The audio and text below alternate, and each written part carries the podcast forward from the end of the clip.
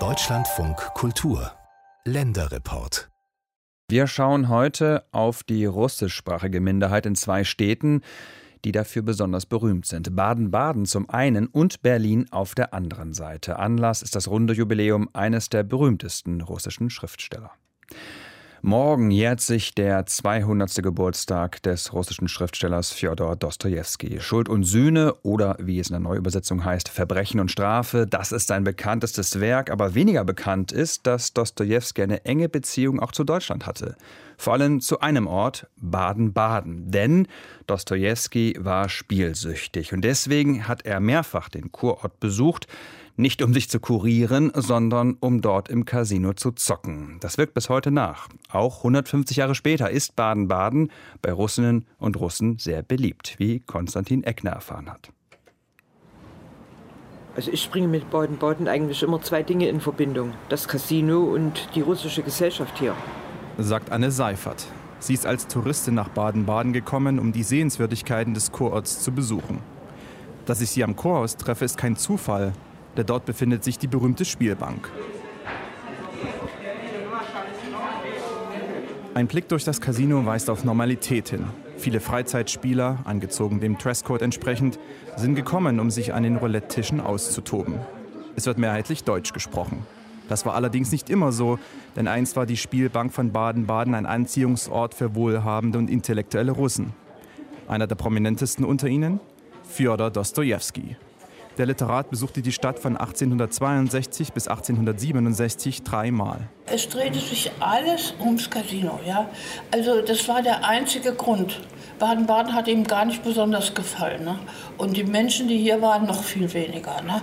Also die, das waren die Reichen, also nicht nur die Russen, sondern andere Reiche auch noch. Und zu denen hatte er ein gespaltenes Verhältnis. Und äh, er wäre nie nach Baden-Baden gekommen, wenn hier kein Casino gewesen wäre. Ne? Erzählt mir Renate Effern. Sie ist Stadtführerin und Vorsitzende der Turgenew-Gesellschaft, benannt nach einem Zeitgenossen Dostojewskis, der sich ebenso häufig in Baden-Baden aufhielt. Dostojewski war ein Lebemann, aber beim Spielen wurde aus Leidenschaft sehr schnell eine Sucht.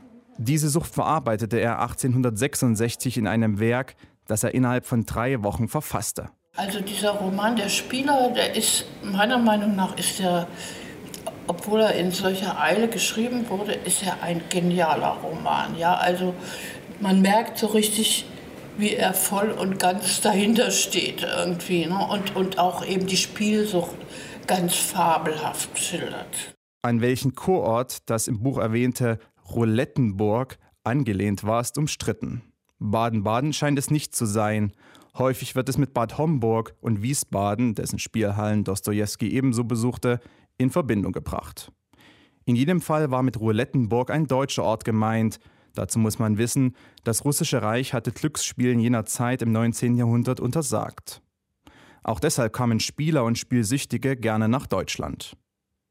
Geld hatte Dostoevsky jedoch nur wenig, Deshalb musste er andere um Unterstützung bitten. Er hat sich Geld geliehen und hat mit dem geliehenen Geld dann gespielt.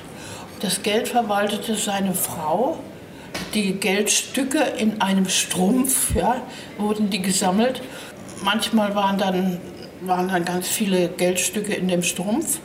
Und dann hat er zu ihr gesagt, ich, ich spüre, ich, heute, ich werde heute gewinnen, ich muss jetzt sofort ins Casino, gib mir das Geld. Und dann hat sie ihm die Geldstücke gegeben und dann hat er sie verspielt. Ne? Und dann hatten sie wieder überhaupt nichts. Im Schlusskapitel von Der Spieler heißt es treffend, Mit welcher Gier blicke ich auf den Spieltisch, auf dem die Louisdor und Friedrichsdor und Taler umherliegen – und auf die kleinen Stapel von Goldstücken, wenn sie unter der Krücke des Croupiers in Häufchen auseinanderfallen, die wie feurige Glut schimmern, oder auf die eine halbe Elle langen Silberrollen, die um das Rad herumliegen. Schon wenn ich mich dem Spielsaal nähere und noch zwei Zimmer von ihm entfernt bin, bekomme ich fast Krämpfe, sobald ich das Klirren des hingeschütteten Geldes höre. Baden-Baden war im 19. Jahrhundert zeitweilig in russischer Hand. Und Turgenev schreibt ja einen Rauch über die russische Gesellschaft und die ganzen Liebesaffären hier. Erinnert sich die kundige Touristin Anne Seifert. Der Roman Rauch erschien 1867, also gerade in jener Zeit, in der sich Dostojewski und auch Iwan Turgenev häufig in Baden-Baden aufhielten. Aber die russische Präsenz im Kurort entstand schon viele Jahrzehnte zuvor, weiß Stadtführerin Renate Effern. Die ersten, die gekommen sind, das war 1815 schon, äh, anlässlich des Wiener Kongresses. Und da lag Baden-Baden irgendwie auf der Strecke. Also ich sehe das geografisch nicht so direkt, aber für die Russen ja. Und da waren zum Beispiel zu einem bestimmten Zeitpunkt acht russische Generäle hier gleichzeitig, die äh, auf den Anfang des Wiener Kongresses warteten. Generäle, Fürsten, gut betuchte Künstler. Das russische Publikum in Baden-Baden wirkte vielfältig, aber einer gehörte nur am Rande dazu: Dostojewski. Er fand Anstoß an nahezu jeder Gruppe und überwarf sich auch allzu gerne mit anderen, etwa Literaturkollegen wie Turgenev, erzählt Stadtführerin Effern. Das war wie so eine kleine Enklave, aber da gehörte Dostoevsky ganz offensichtlich nicht dazu. Denn erstens mal verkörpert er ja eine ganz andere Richtung in der russischen Literatur. Turgenev ist ein sogenannter Westler und Dostoevsky war Slavophil. Und der sagt, Russland wird die Welt retten. Ja? Also ich denke mal, viel von der ganzen äh, Atmosphäre von Dostoevsky ist jetzt auch wieder in Russland überall zu finden. Mit den Westlern kam er nicht zurecht. Wie war es denn mit den Einheimischen in Baden-Baden? Auch von denen hatte Dostoevsky keine hohe Meinung, wie Aufzeichnungen von ihm und seiner zweiten Frau Anna Dostojewskaja belegen. Und das hier ist das Dostojewski-Haus. Renate Effern berichtet beim Weg zu Dostojewskis altem Wohnhaus im Bäderviertel, wo heute zwei Figuren auf dem Balkon das Ehepaar nachbilden sollen, wie der Literat selbst von den unmittelbaren Nachbarn genervt war. In der Wohnung hat er gewohnt und das soll er sein und seine, seine Frau. Und das ist natürlich, also die beiden haben ja garantiert so nicht ausgesehen, als sie hier waren. Ja, er war immer etwas abgerissen und sie hatte nur ein einziges schwarzes Kleid und keinen Hut, ja, also garantiert keinen Hut. Und äh, hier war eben die Schmiede und der Schmied hatte die Angewohnheit, morgens um sechs oder wenn er aus der Spielbank kam, dann an, anzufangen zu hämmern, ja. Was zu seinem Deutschlandbild auch viel beigetragen hat. In diesem Wohnhaus lebte das Ehepaar bei deren letzten Besuch 1867. Vier Jahre zuvor residierte Dostojewski noch mit seiner Geliebten Polina Suslova im Hotel de Paris.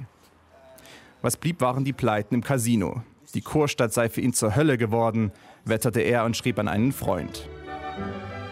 Was man hier für Spitzbuben und Gaunern begegnet, ein garstig Volk, weit unanständiger und schlimmer als unsere. Und dass es unvergleichlich dümmer ist, daran kann natürlich schon gar kein Zweifel bestehen. Nach dem letzten Besuch in Baden-Baden zog das Ehepaar in die Schweiz weiter anschließend nach Italien, später nach Dresden und nochmals zum Glücksspiel nach Wiesbaden. 1871 kehrt es in die russische Heimat zurück, wo die angehäuften Schulden langsam abbezahlt wurden. Dostoevsky soll noch in Deutschland dem Glücksspiel abgeschworen haben. Morgen jährt sich sein 200. Geburtstag. Berlin und die Russen, das hat eine lange Tradition. In der Weimarer Republik war der Bezirk Charlottenburg zum Beispiel so beliebt, dass er im Volksmund Charlottengrad genannt wurde. Heute leben in ganz Deutschland so etwa vier Millionen Menschen, die Russisch als Muttersprache haben. Das ist die zweitgrößte Minderheit nach den Türken. Und in Berlin sind es schätzungsweise knapp sechs Prozent. Und es ist eine sehr vielfältige Community, wie Gesine Dornblüt festgestellt hat. Im Zentrum des Ostberliner Stadtbezirks Marzahn-Hellersdorf plärt russische Popmusik aus einem Souvenirladen. Er trägt den russischen Namen Majak, Leuchtturm. Neben CDs mit russischen Songs gibt es russische Kreuzworträtselhefte, russischen Tee, russische Kosmetik. Nebenan